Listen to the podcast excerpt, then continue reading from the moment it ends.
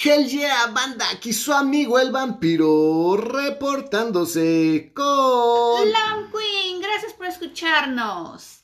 Aquí listos para seguir hablando de fantasmas, fenómenos paranormales y casas embrujadas. No, es fantasmas, casas embrujadas y fenómenos paranormales. Creo que sería mejor fenómenos paranormales, casas, Ok, ya, casas ya. embrujadas, Ay, Dios mío, fantasmas no, no. paranormales, Ghostbusters, eh, Poltergeist, etc. y así.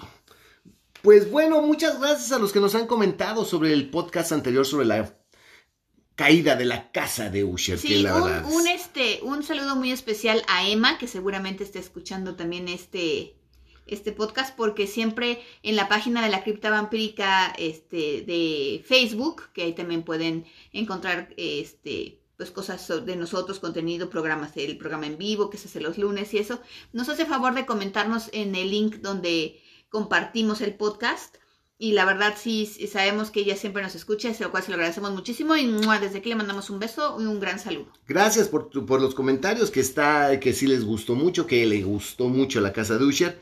Y bueno, pues en esta ocasión quiero ser bien honesto, no creí que este día llegara, porque quiero serles bien franco, si yo desprecio con D mayúscula, de dedazo dolido, dominante, con todo lo que tenga D, desprecio profundamente el trabajo de Stephen King. Así que si eres fanático de Stephen King, click out porque no tengo yo nada bueno que decir de Stephen King. Stephen King para mí ha sido toda la vida el rey del refrito y pues lo voy a decir con todas sus letras, el rey de los ignorantes. Porque si no has leído nada, si no conoces nada, pues Stephen King te va a parecer maravilloso. No, es que qué bruto, qué imaginación, ¿de dónde sacó eso? Es que imagina. No, ¿de dónde lo sacó? Pues aquí te vamos a decir de dónde sacó todo. O sea, Stephen King lo único que ha hecho es retomar y retomar y retomar y retomar, darle forma, americanizarlo. Eso sí, todo lo americaniza al mil por ciento. Y pues obviamente lo hace al gusto de las nuevas generaciones, que eso, o de las generaciones que mínimo a él le tocaron. Yo sobre Stephen King quiero decir que yo jamás he leído un libro de Stephen King. No lo he leído y no lo pienso leer ni porque me paguen. Libros extremadamente largos, extremadamente pesados, extremadamente aburridos, donde pues siempre se permea eh, todos los traumas de la infancia, juventud y vida adulta de Stephen King. Digo, es obvio que al güey lo bulearon, es obvio que tiene unas broncas sexuales espantosas, que, su, que sufrió de, de bullying, que ahí el más pendejo se lo gandallaba, que el güey se, se metía de todo, se alcoholizaba, que tuvo graves problemas de adicciones. O sea, todo eso se ve en su obra, ¿no? Como que si es una catarsis y si utiliza su obra pues para sacar todo lo que él lleva adentro y pues resulta atractivo para mucha gente. Ahora también tengo que ser bien honestos, que de Stephen King, pues todo el mundo ha visto las películas basadas en los textos de Stephen King, todo el mundo ha visto series, miniseries basadas en lo que ha hecho Stephen King, pero realmente casi nadie ha leído las novelas de Stephen King. No. ¿Tú qué opinas, Van? Que sí, que efectivamente casi nadie las ha leído. Y de hecho a mí me surgió la inquietud de leer mínimo El Resplandor porque vi la película de Kubrick y luego vi una miniserie en la televisión que de hecho pues fue hace un buen rato, de hecho creo que no la vi completa, creo que me faltó un capítulo de ver en donde le entendí un poquito mejor porque la película me quedé así con cara de what.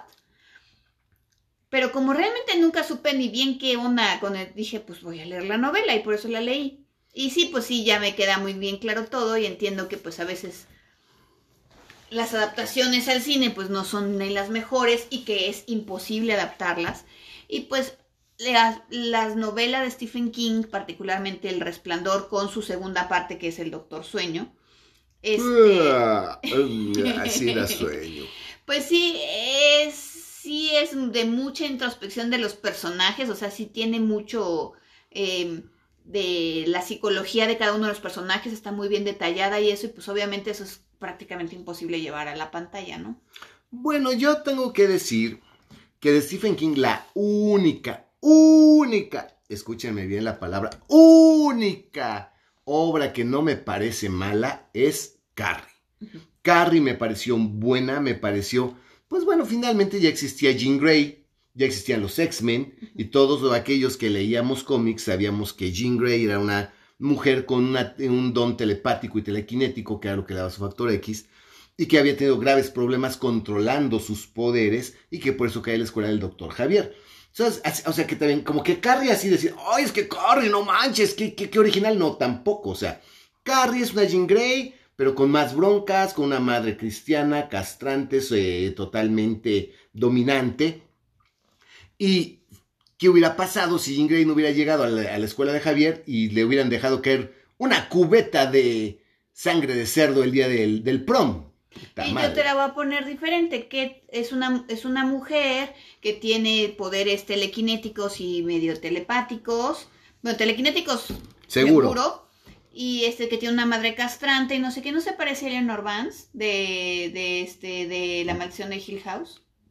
Sí, pero bueno, Eleanor, sí, sí, ¿qué crees? ¡Ay, Van Queen, qué duro me diste en la torre ahorita! Digo, se parece, no estoy diciendo que sea pues el mismo personaje. El problema, el problema de Hill House es la pluma, como lo vuelvo a repetir, es la pluma de Shirley Jackson que es todo a medias tintas, todo es eh, vago, todo es ambiguo, pero efectivamente en Hill House te dicen que esta mujer tal vez ella tenía un poder telequinético muy cabrón, que este... Que hizo llover piedritas. Que hizo llover piedritas, ¿no? Que, que realmente el, polter, el poltergeist venía de una telequinesis de este personaje.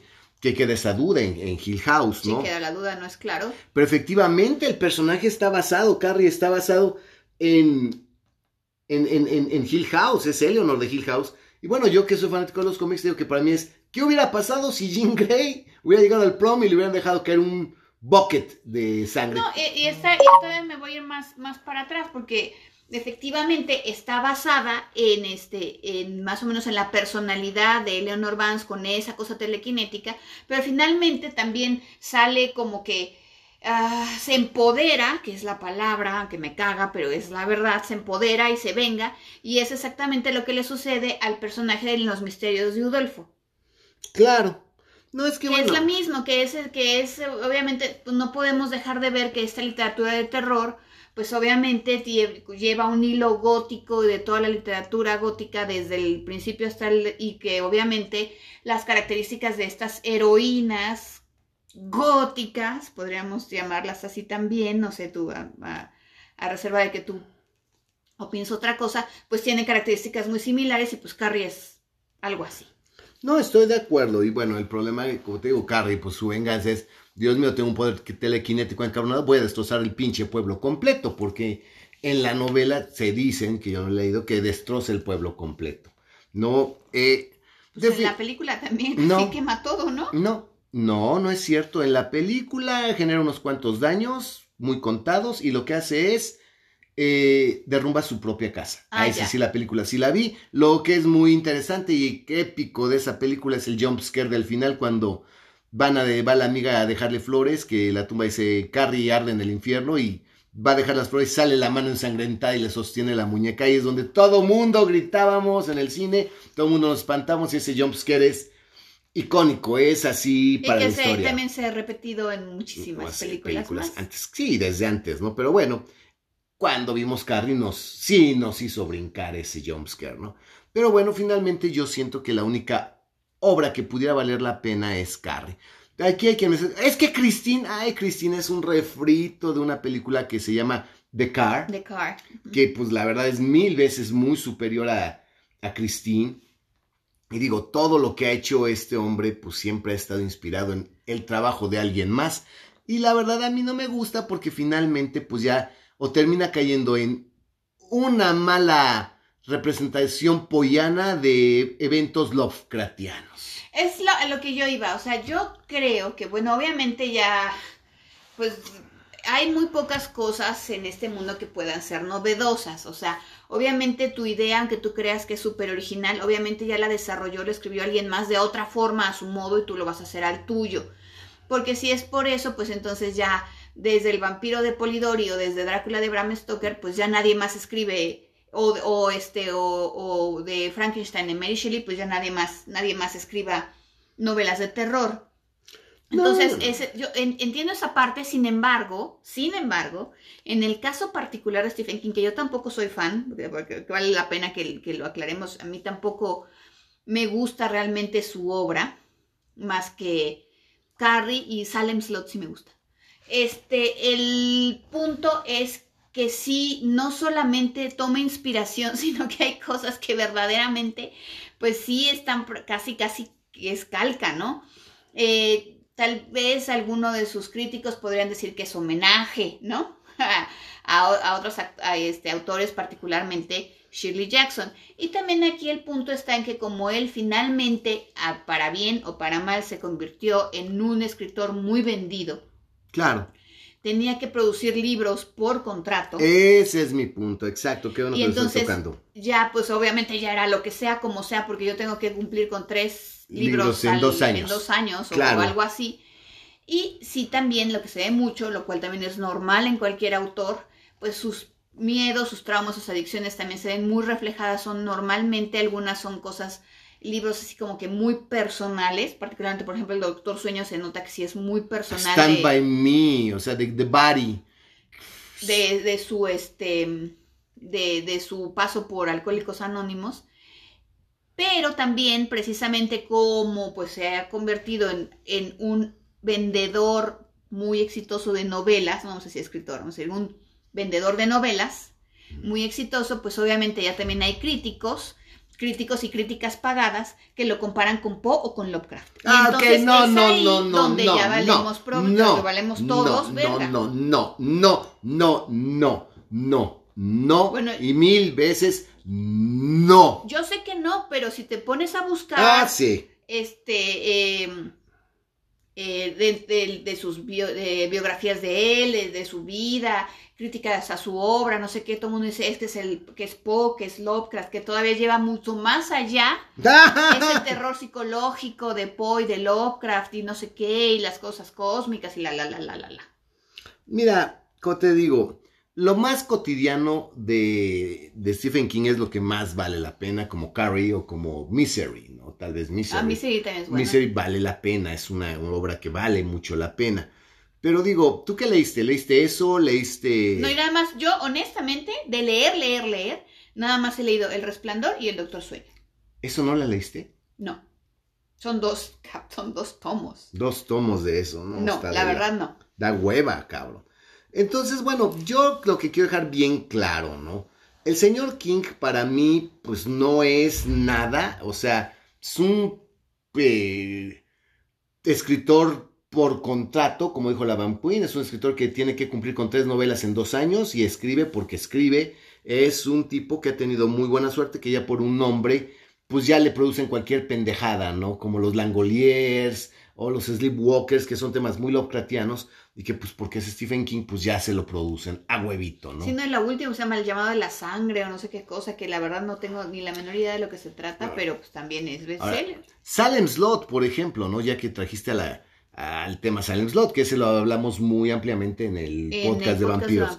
Realmente la novela, pues digo, yo no la leí, pero por lo que he leído de sinopsis, este, descripciones que, que, que, que he visto de esa, de esa novela de Salem Slot, pues como digo, es simplemente americanizar la leyenda del vampiro, porque finalmente el vampiro lo trae a América, ¿no? Lo trae a América.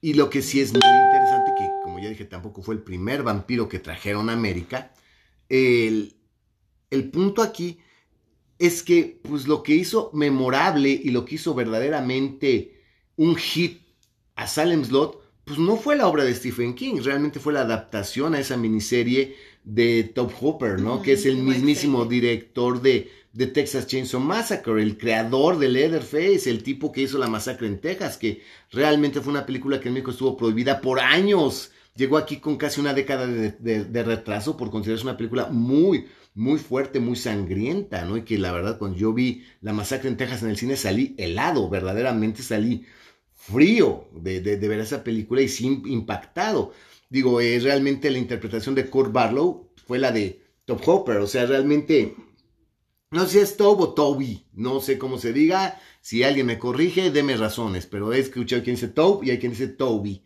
y Hopper y Hooper, entonces no sé cómo se diga el nombre del señor, pero bueno, este señor, este director, finalmente decidió que no iba a ser un tipo tan normal, decidió retomar en su momento la estética del conde Graf Orlok de Nosferatu, lo hizo medio azuloso y bueno, se aprovechó de que ya había pupilentes, que había otros recursos para hacerlo ver más aterrador. Y realmente fue la dirección de, este director el que hizo que Salem Slot fuera un ícono del terror, pero la obra en sí pasó casi casi sin pena y sin gloria. O sea, Salem Slot se debe no a la pluma de Stephen King, se debe a, la dirección, de, Hopper. Exacto, ese es el punto, ¿no? Y bueno, aquí en El Resplandor yo tengo un grave problema porque, bueno, estamos hablando de fantasmas, eh, fenómenos paranormales, casas embrujadas y fenómenos paranormales. Eh, yo vi la película, lo primero que hice fue ver la película de Stanley Kubrick, que me cayó en Pandorria. O sea, realmente me pareció una película lenta, pesada, aburridísima.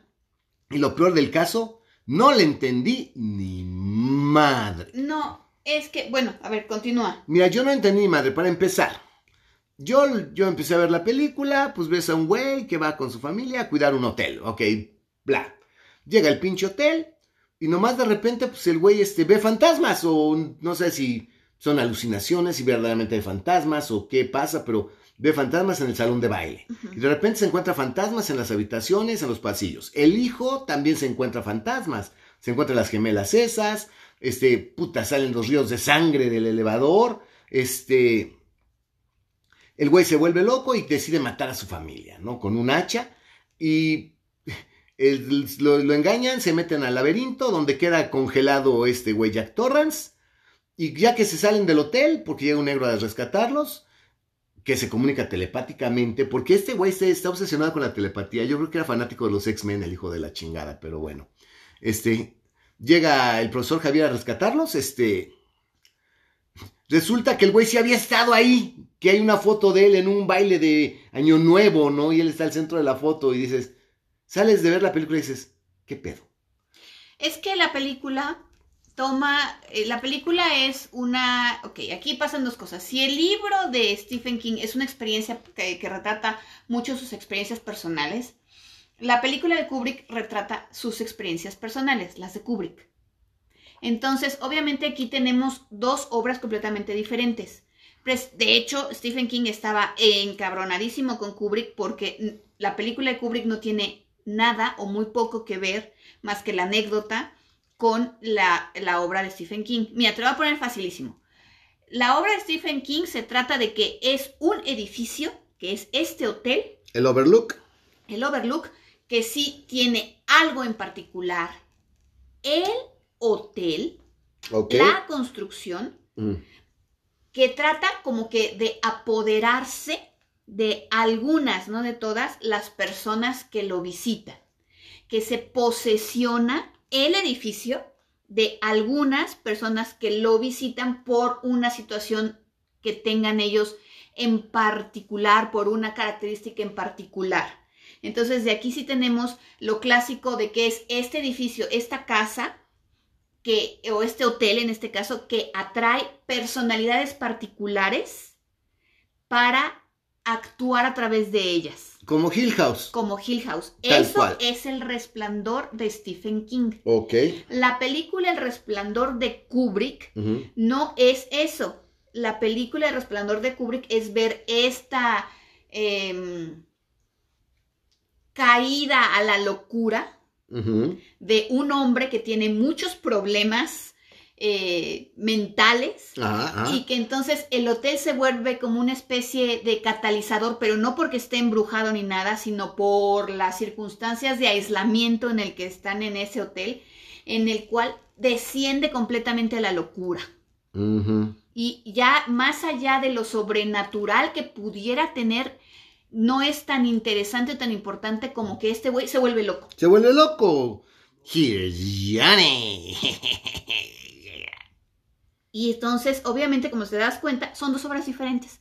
Tratan de cosas muy diferentes, la anécdota es la misma, pero el desarrollo, la psicología de los personajes y todo es diferente. Ahora, después de eso vino una miniserie, una miniserie del resplandor que nadie vio. Que nadie vio. Yo sí la vi, pero nadie vio.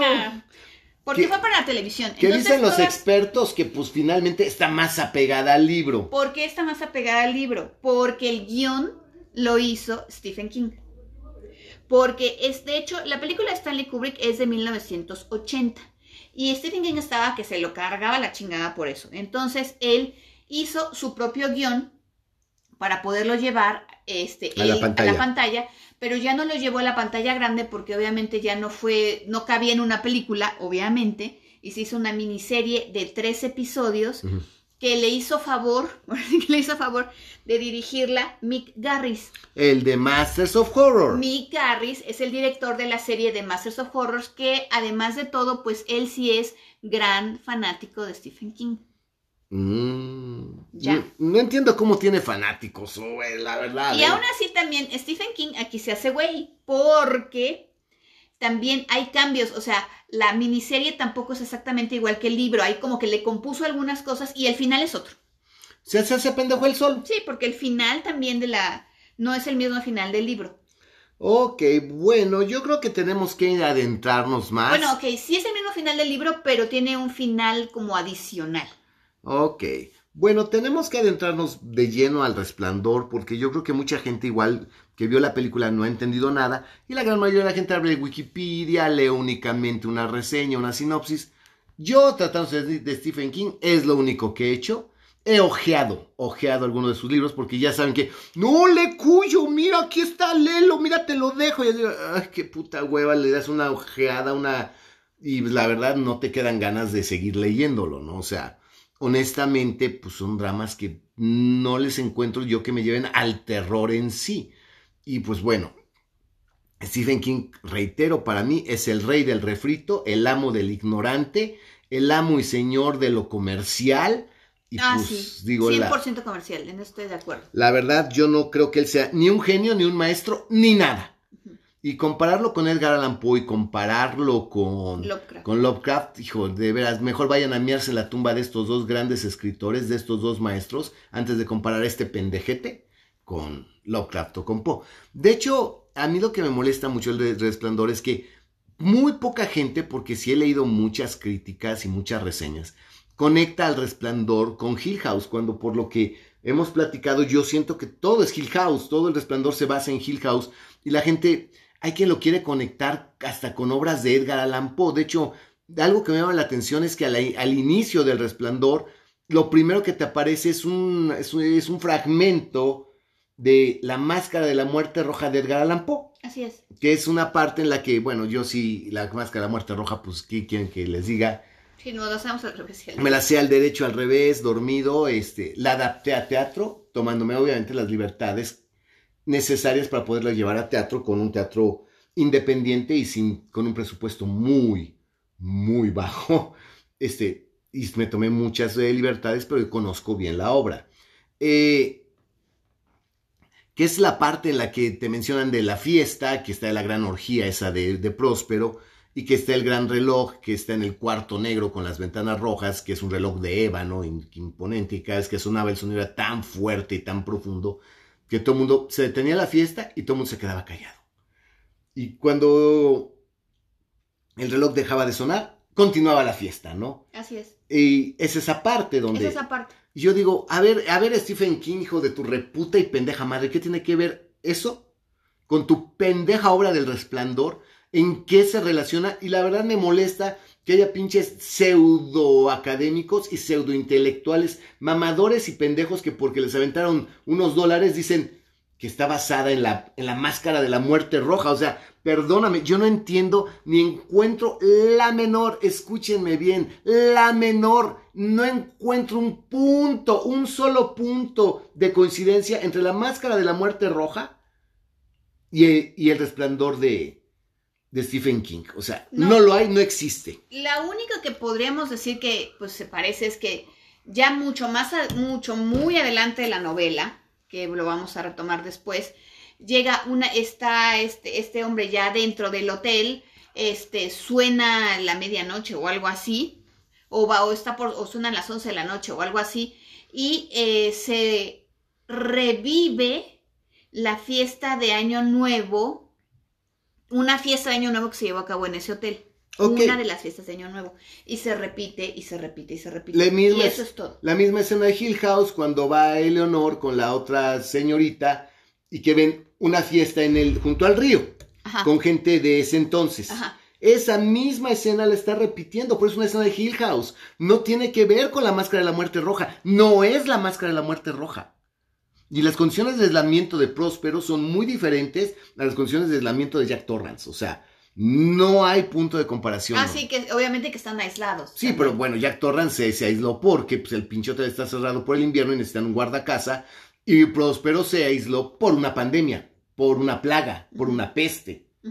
Y él decide encerrarse en su castillo y dejar que todo el mundo se muera. Son dos espíritus totalmente diferentes. Entonces digo, qué poca madre de Stephen King de atreverse a tomar un fragmento de una obra tan memorable como La Máscara de la Muerte Roja y ponerla de manera estúpida y pendeja en su pinche librito de mierda, ¿no? La verdad sí me, me encabrona, me molesta y yo no veo por qué siquiera haya puesto eso. No le encuentro yo la menor, la menor relevancia ni entiendo el por qué lo haya hecho más que pues por jalarse el cuello, ¿no? Pues porque no encuentro otra cosa. Pues sí, por pararse el cuello y decir que, ah, sí, tomé inspiración de la obra del maestro Poe. Y para que nadie se diera cuenta que realmente quien está pirateándose es a Shirley A Jackson. Shirley Jackson, sí, porque Sí, a el huevo. pirateo está cañón. No, está cañón y al mil. Entonces, bueno, pues vamos a, a retomar entonces el resplandor, que lo último que quiero decir antes de que ya nos metamos al- a la narración de la Bam Queen, porque yo no puedo narrarlo, porque no lo he leído, es que otra cosa que a mí me caga de Stephen King, todo tiene un nombre pedorrero. Ajá. O sea, digo, digo, si lees los X-Men te dicen, oh, es Jean Grey, oh, ella es telépata y telequinética, ah, ok, ¿no? Y aquí, no, no se llama telepatía, se llama el resplandor. Ah, bueno, ¿quieres saber dónde no, lo sacó? Ok, me mama eso. En el Doctor Sueño, no, no es el chi, no es la energía vital, es el, El vapor. vapor. Todo, la, todo Stephen King, a todo lo que ya tiene un nombre, él le pone un pinche nombre. Culero, perro de, pe- pe- pedorrero y cacorro. O sea, y me caga Croquetero. y croquetero. O sea, hay que ser pendejo y pedorrero para tragarte lo del resplandor, güey. O sea, digo, no mames. Bueno, ¿quieres saber dónde lo sacó? Ay, dime dónde lo saco. Hay una canción de John Lennon que se llama Instant Karma. Ajá, ajá. En, esa pa- en, en- en una parte de la canción, eh, John Lennon dice, We all shine. Refiriéndose a que todos resplandecemos, pues porque todos tenemos una energía vital, una no sé qué, ya sabes, o sea, como el rollo Eh, de John Lennon, ¿ya? Claro, sí, sí, sí. Hare Rama, Hare Krishna. Ajá. Entonces, en esta película de Instant Karma dice que todos Canción. digo, en esta canción de Instant Karma dice que todos resplandecemos, we all shine. Ah, sí, sí, sí. O, o también una, este, una vez les voy a decir porque me caga, es efectivamente es el resplandor, este, o el brillo, porque de shine es que brilla, que resplandece. Abusados porque hay muchos, muchos este, traductores que lo que ponen que es, que, que ponen que no resplandece, sino que esplende. Ay, ya, no mames. Entonces ahí se los dejo de tarea porque pues obviamente no es lo mismo decir resplandece que esplende. No, pues no, obviamente no. Obviamente no, bueno, entonces, bueno, eso los saco de tarea porque pues también, ya saben que de traductores, pues de traductores a traductores tenemos a veces, nos perdemos en la traducción. Entonces lo toma de ahí y originalmente se iba a llamar The Shine. Pero resulta que se dio cuenta que The Shine era una manera peyorativa de referirse a las personas de raza negra. Ah, sí, es cierto. Oh, yeah, yes, yes, that's right. ¿Sí? Entonces dijo, bueno, entonces no le puedo poner The Shine porque se puede confundir, entonces le voy a poner The Shining. Ah. Ya sabía que ibas a hacer esa cara. Oh. Para todos los que estén escuchando, Ay, ya, Dios el santo. vampiro está a punto de- del, del infarto. Odio a Stephen King, detesto a Stephen King y el programa entero no va a alcanzar para decir cuánto desprecio a Stephen King. Y aquí esto sale y se, se explica porque más adelantito, cuando llegan al, al, al Overlook, está Dick Halloran, que es el es chef, es cocinero en el, en el hotel. Se encuentra con Danny, que es el hijo de Jack Torrance. Jackie Wendy Torrance. Se da cuenta que él tiene esta facultad que pues no es el resplandor, que es una telepatía, ¿no? Que es realmente lo que tiene una telepatía, una clarividencia. Son telepatas y clarividentes. Y entonces le dice, ah, no, no te preocupes, tú tienes lo mismo que yo, yo también lo tengo, no sé qué, bla, bla, bla. Y mi abuela, Dick Halloran, para esto de- tengo que decirles que sí es de raza negra. Es negro, sí. Y Dick Halloran le dice, mi abuela le decía The Shining, o sea, mi abuela le decía el resplandor, porque mi abuela también lo tenía. Y por eso se llama el resplandor. Y no son tan estúpidos para no saber que eso se llama telepatía. Ajá, o clarividencia. O clari- Ay, Dios mío, ya estoy hasta la verga. O sea, no, no, no, no, no. Bueno, quiero anticiparles que no vamos a hacer eh, la reseña, bueno, la narración del libro de la manera cronológica como se narra en el libro, porque sería imposible, sería muy confuso. sería Muy difícil. confuso. Ajá. Vamos a ir por partes. Entonces, a ver, Van Queen, vamos a empezar, pues yo creo que como lo decías tú, pues por conocer a los personajes, porque bueno, finalmente Shirley Jackson, como ya escucharon en Hill House, ella se aventó un tercio de la novela describiendo a los personajes. Sí, no hay que ver quiénes son. Yo creo que primero lo que lo primero que tenemos que hacer es quién es Jack Torrance y quién es su familia y por qué chingados llegaron al Overlook. Ok, es Jack Nicholson y dice, Here's Johnny. ¿Y sabes por qué sacaron eso de Here's Johnny? No. Porque cuando a Johnny Carson en el Tonight Show lo presentaban, cuando lo presentaban, le decían, Here's Johnny. O sea, ahí viene Johnny Carson. Ah, Es por eso. ¿Y eso de quién fue? ¿De Kubrick o de Nicholson? Aparentemente de Kubrick.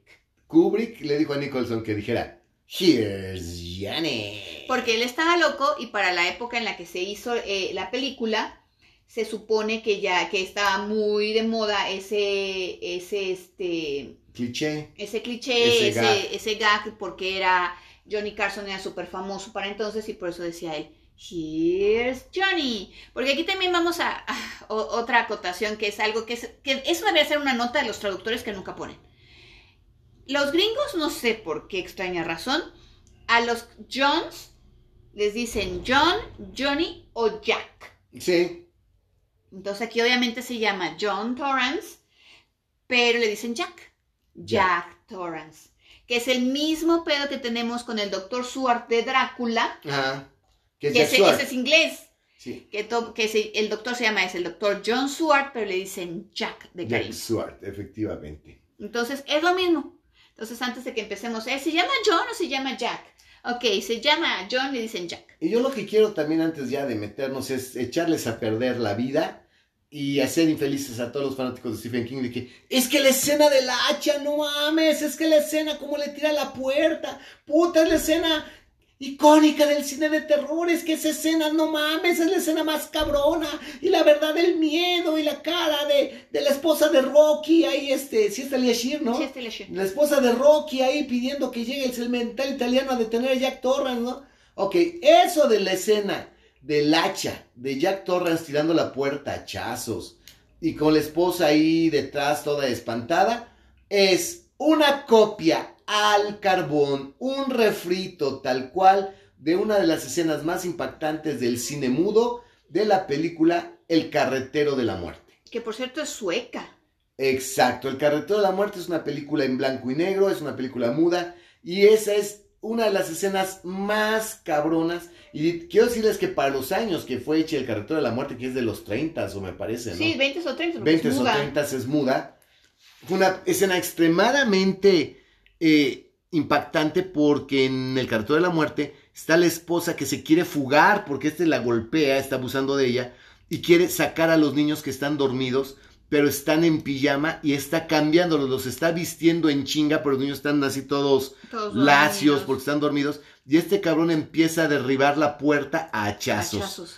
Y si la escena es lo mismo, vuela un cacho y se asoma por la por el cacho que rompió y sigue rompiendo la puerta Sí, a es- esto hachazos. es cosa de Stanley Kubrick. La- Es- la- o también es sabido que Stanley Kubrick quiso recrear esa escena. Por eso, en la película, Torrance trae un hacha.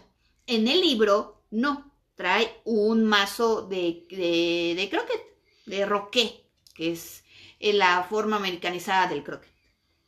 Ok, entonces fíjate, le, hasta el H le porque pues están haciendo homenaje a una obra anterior. Pero la bola de pinches ignorantes que se sentaron a ver el resplandor y que no saben de cine y que no han visto el carretero de la muerte dicen, no hombre, qué escena tan cabrona, es la mejor escena de la historia del cine, es que no mames, es la escena icónica. No, es un refrito del carretero de la muerte. Y quiero decirles que en, la, que en el carretero de la muerte da más ansiedad. Más ansiedad porque están los niños. Y da más miedo y si sientes así el, ay ya, por favor, mujer, este, sácate los encuerados, ya no los vistas, ¿no? Pero está había nieve afuera y el cabrón rompiendo la puerta, o sea, hasta esa escena es un refrito de algo más. No, y bueno, ya que tocaste ese tema, también hay, otro dato muy, muy curioso sobre cuando se filmó The Shining de Kubrick, porque hizo que a Talia, a Talia Shear, porque de hecho es un récord Guinness de cuántas veces se repitió una toma.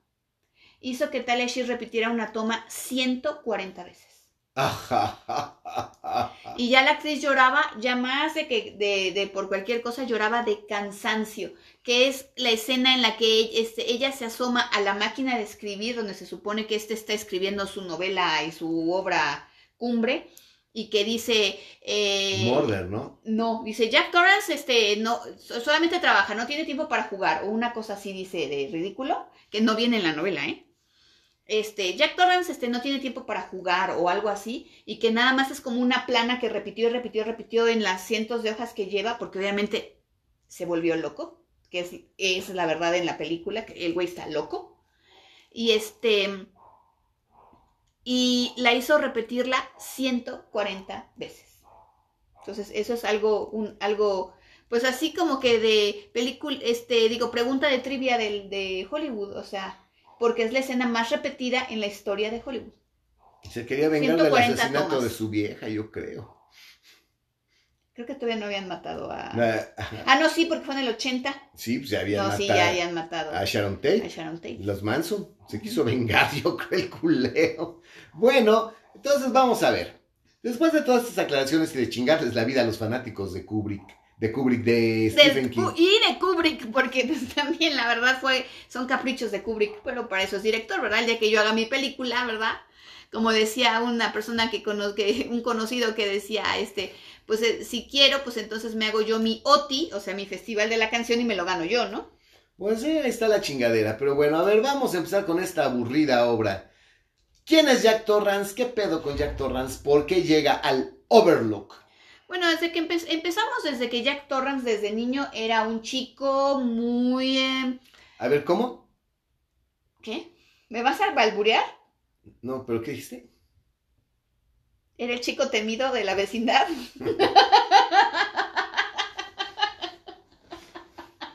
¿Qué pasó con Jack Torrance? A ver, dinos. no era el chico medallas de oro. Cállate.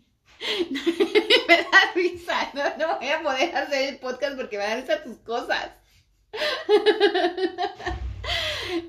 ok, era un muchacho que era, digamos que, pues sí, pues como todos los chamacos, era un chamaco que era proclive a, pues, andar de gandalla. Proclive, ok.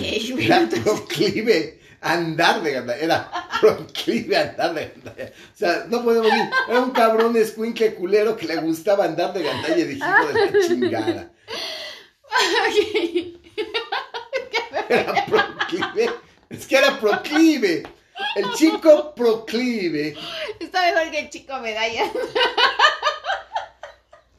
Ah. Ok, ya, porque si no, no vamos a poder hacer el podcast y todavía nos falta.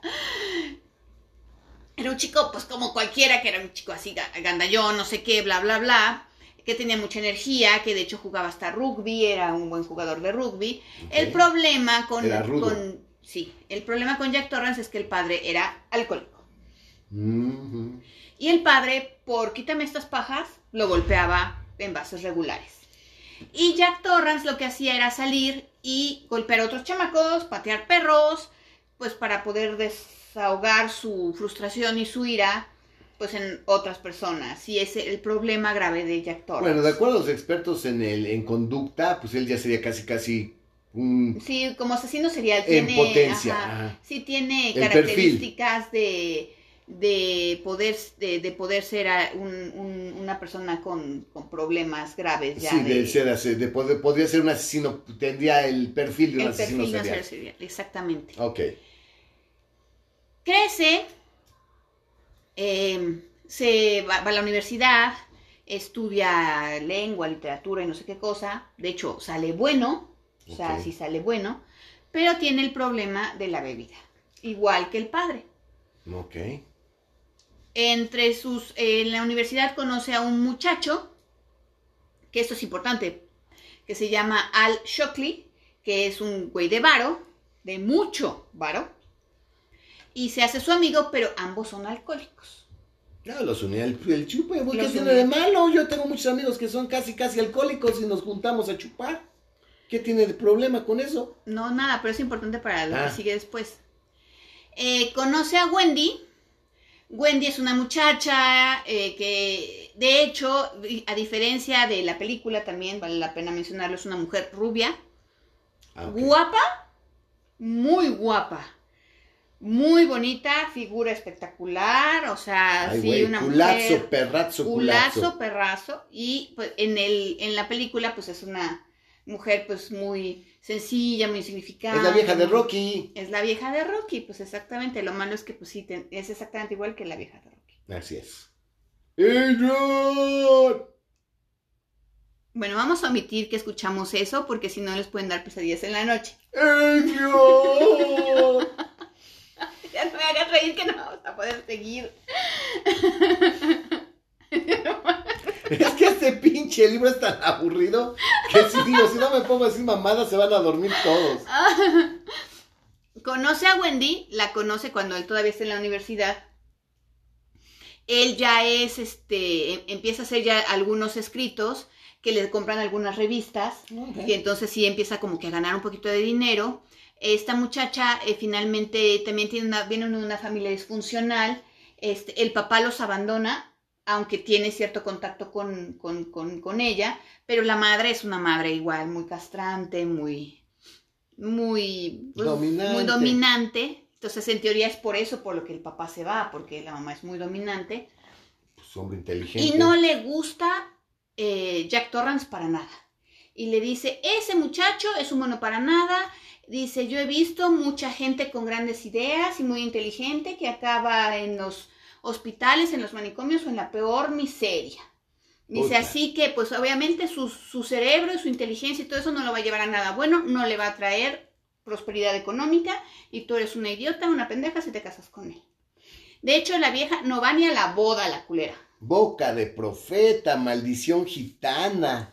Y el papá es el que le entrega, pero el papá pues es un hombre muy sencillo, que realmente pues nunca se hizo cargo de ella, ella siente cierta culpa porque los padres se separan.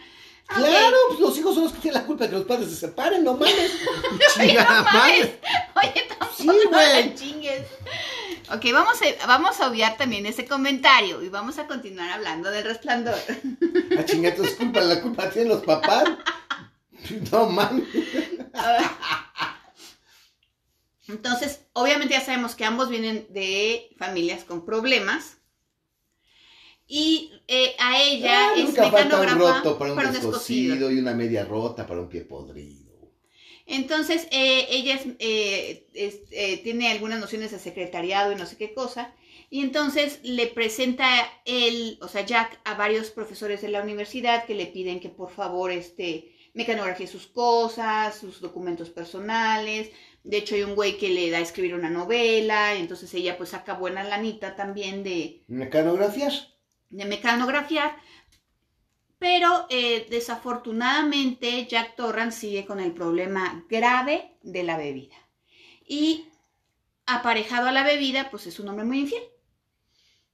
Y como eh, este... Es mujeriego, borracho y parrandero. De hecho, con este amigo rico que teníamos que ya les conté que se llama Al Shockley, los dos andaban en, así en la parranda horrible. Este, Jack Torrance tiene un eh, Volkswagen de esos, este, de los bochitos Como Ted Bundy. rojo, ajá, como Ted Bundy. Ok.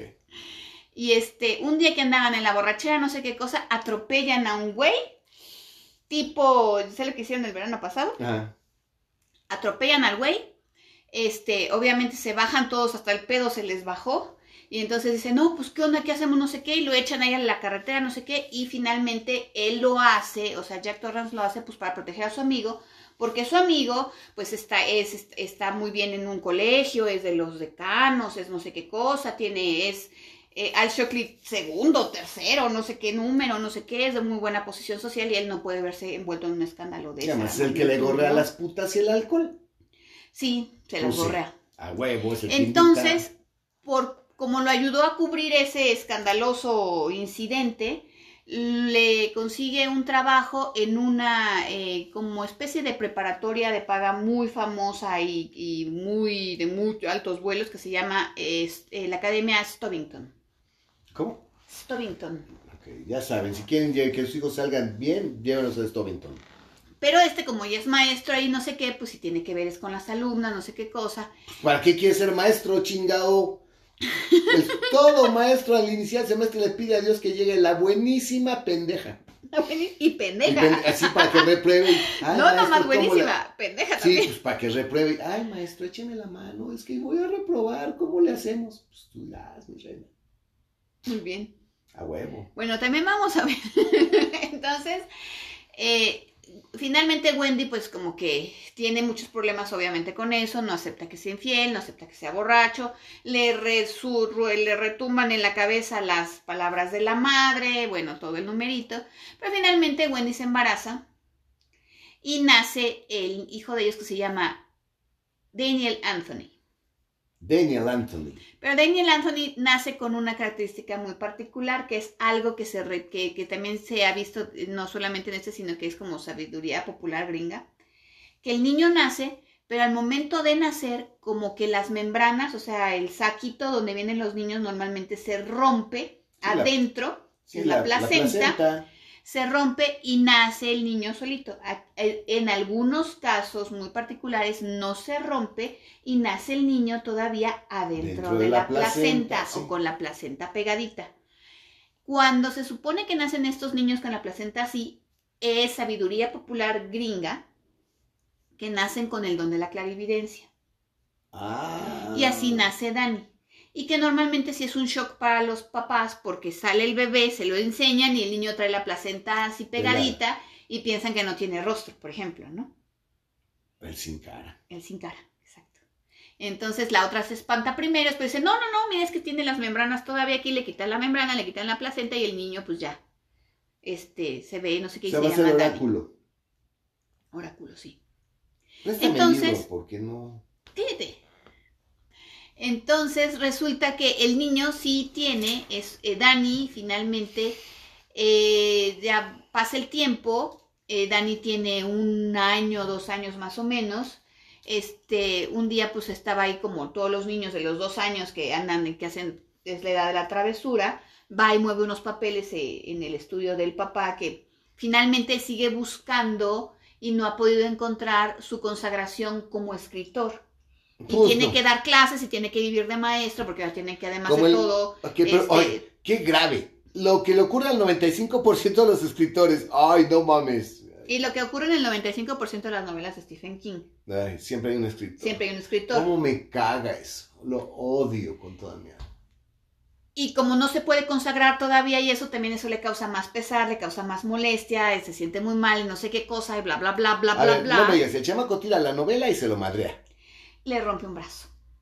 Pues, sí, Porque además de todo llegó alcohólico. Pues sí, pinche escuincle, ¿quién le manda? Eduquen a sus hijos.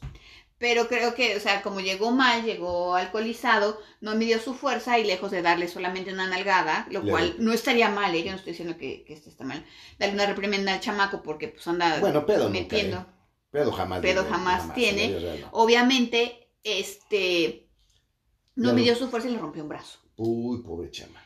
Es en el momento en el que pues prácticamente más todos los amoríos y todo, porque además está también esta pobre Wendy también hace mal, lo anda sanqueando, lo anda yendo a buscar a los hoteles de, las, de la Ah. zona y esas Ay, cosas ay, muy de desagradables, exacto. Pues aparentemente te- iba a terminar con el matrimonio, aunque le jura y le perjura Jack Torrance que esa es la última vez, que es para él una llamada de atención el haber lastimado a su hijo y que ya no va, que ya se va a mantener sobrio. Y sí se mantiene sobrio entre comillas, porque sigue bebiendo, aunque no tanto como antes, pero sigue tomando. Eh, a ver, de una vez les digo, eso de que no vuelvo a tomar es mentira. Véanme a mí, yo soy bien pinche pedote, no se me quita.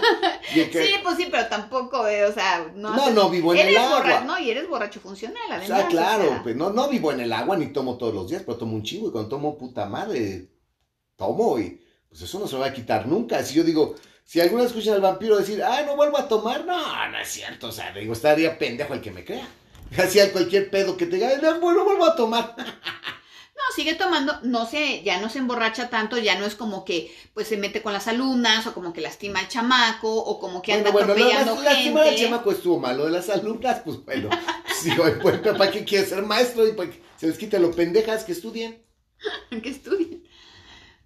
Y este, y ya pues como que es más tranquilo. Pero resulta que Dani, ya para este tiempo que tiene cinco años, Dani sí ya sabe que de repente puede eh, saber, por ejemplo, si su mamá está pensando, hijo, ¿de dónde dejé las llaves? Dani sabe dónde dejó las llaves. Y puede leer la mente a la madre y sabe dónde están las llaves. Ah, puede adivinar dónde están las llaves. Por eso te digo, es una especie de telepatía y clarividencia. Ok, ok. Tiene sueñños en los que ve el futuro en los que se imagina, este, en los que ve las cosas que van a pasar. Y no vio lo que le iba a pasar en el Overlook. Sí, Ah, sí lo ve. ¿Qué es lo que sigue? ah, ok. Sí lo ve. Tiene un amigo imaginario que se llama Tony, que es un muchacho más grande que él, que después nos vamos a dar cuenta que es una especie como de su subconsciente o una proyección de él en el futuro, que le, lo previene de muchas cosas. Puta, aquí ya nos estamos metiendo en pedos temporales. Ajá. Tal vez está dimensionales, de que todo está ocurriendo en diferentes tiempos y el, y Porque el, el del él, futuro. Tony, lo- Tony se le aparece en sueños Entonces, o lo llega a ver este Sí, como porque que a la distancia, se llama Daniel, Daniel An- Anthony. El amigo es Tony, Tony. pues es el mismo. pero es un muchacho adolescente y entonces se entiende que es el de adolescente que ya sea que lo tiene en el subconsciente o que es como una proyección de su futuro que viene y lo previene de muchas cosas. O el que del futuro que viaja al pasado y lo previene. Pero en la mente. En la mente, obviamente. No viaja físicamente, Físicamente, sino que viaja mental. a través de sueños o de la mente. Es como si se comunicara telepáticamente con su yo del futuro. No, imagínate si mi yo del. Si me pudiera comunicar con el yo del pasado. que te le dijeras, no seas pendejo, No güey. te cases, güey, no te cases, no seas pendejo. Ándale, algo así. Y también le lee la mente a la madre, le lee la mente al padre y se da cuenta y él tiene conflictos, a pesar de que tiene cinco años, está muy chiquito, tiene esos conflictos de que mis papás están juntos por mí. Oh, chingada madre, si se divorcian, no, se separaron por mí. Ay, no, están juntos por mí. Hijos de su pinche madre, no les das gusto de ninguna puta manera. Si se separan, ahora no fue por mí. Ah, no, pinche. Y, finalmente también están preocupados porque el niño tiene, uno, este amigo imaginario muy, muy, muy particular, que de hecho, por ejemplo, en la película de Kubrick se habla al dedo, por ejemplo, Ah, ¿no? que hace guay, guay, guay, guay. Ah. Ajá, pero no, eso no pasa, sino que lo ve en sueños, o si lo llega a ver así como que a la distancia, o, o junto, pero es algo que él ve y que no ven los demás, ¿no? Ok. Este, y entonces también él, aunque a pesar de ser tan chiquito, tiene esos pedos. Bueno, mira, discúlpame, aquí yo creo que se quedó muy corto Stephen King. Yo no me podría imaginar, y te lo voy a decir con toda honestidad, la infancia de ningún niño de cualquier parte del mundo sabiendo lo que piensan los padres o lo que los padres traen en la mente. O sea, que le podía que- leer a los y que a su edad, y que un niño inocente, a una edad en la que no sabes ni qué pedo de la vida, estar Y pensando que no entiendes muchas cosas muchas de lo cosas que de, ellos de la vida. piensan. ajá. No, pues imagínate que el papá, hoy sí, hoy en la noche con lo de la, me voy a ir a meter cinco líneas de coca y voy a cogerme cinco putas al mismo tiempo. Y el niño, mi papá, ¿qué va a hacer? O sea, digo, no, y la mamá, ay, sí, ahorita voy a ir y ahorita que llegue el lechero, puta madre, lo voy a dejar seco. Porque, que- ay, mi O mamá. que está, o que está, o que la madre está pensando en los problemas económicos que tienen, que no, No. pueden pagar la renta, que tienen Ok, un montón todo- o de sea, problemas. Piensa todo eso, lo que te acabo de decir es de cosas tan perversas y sexuales y pinches como pedos de ellos mismos. Y la preocupación de la madre de que, híjole, este güey pues no ha llegado, todavía no llega, que Ya anda, pedo. ya anda de putas, ya anda pedo, este, ahora qué- problema va a ser, Exacto. este, Imagínate, no habría. híjole, ni- me debería haber ido, me debería, debería haber agarrado a mi hijo el, el día que le rompió el brazo, me debería haber ido, o estoy no bien habría, donde estoy. No habría niño, no habría niño que pudiera sobrevivir de veras, de veras, de veras, una semana con ese don. no existiría, no podría ser, no es posible, no. Pues este ch- chamaquillo tiene ese don a ese nivel. Y ahora viene el conflicto su- supremo, que es que este güey tiene a un eh, alumno que es de muy buena posición económica, que es un muchacho muy guapo, que de hecho, fíjate que la verdad sí le tiene buena voluntad. Pero el pedo, y que el chamaco no es pendejo, pero el pedo es que el chamaco cuando tiene que hablar, tartamudea. Entonces tienen una clase de debate, el chamaco empieza a tartamudear y este güey lo que hace que se supone que no, pero se supone que sí, es que tenía cinco minutos para, para exponer sus puntos, pero como empieza a tartamudear, entonces Jack Torrance, porque eso es lo que finalmente te das cuenta que sí pasó, le adelanta un poco el reloj, no porque le tenga prejuicio o lo que sea, sino como por que ya la tortura de que está tartamudeando frente a toda la clase se, le, se termine con esa, ese problema. Pero el chamaco no lo entiende así, piensa que le tiene mala voluntad, lo encara, el otro le dice que no, y él, como buen chamaco riquillo, lo que hace es irle a romper con una navaja las, las, las este, llantas del coche. Jack no se aguanta, se lo madrea y lo expulsan de la escuela a él, le quitan el trabajo y ya, y ya no tiene trabajo. Y uno de los que, el único que votó a favor porque se queda es su amigo Al Shockley, que le debe muchos favores, entre ellos el del atropellado, y entonces le consigue el trabajo de velador en el Overlook.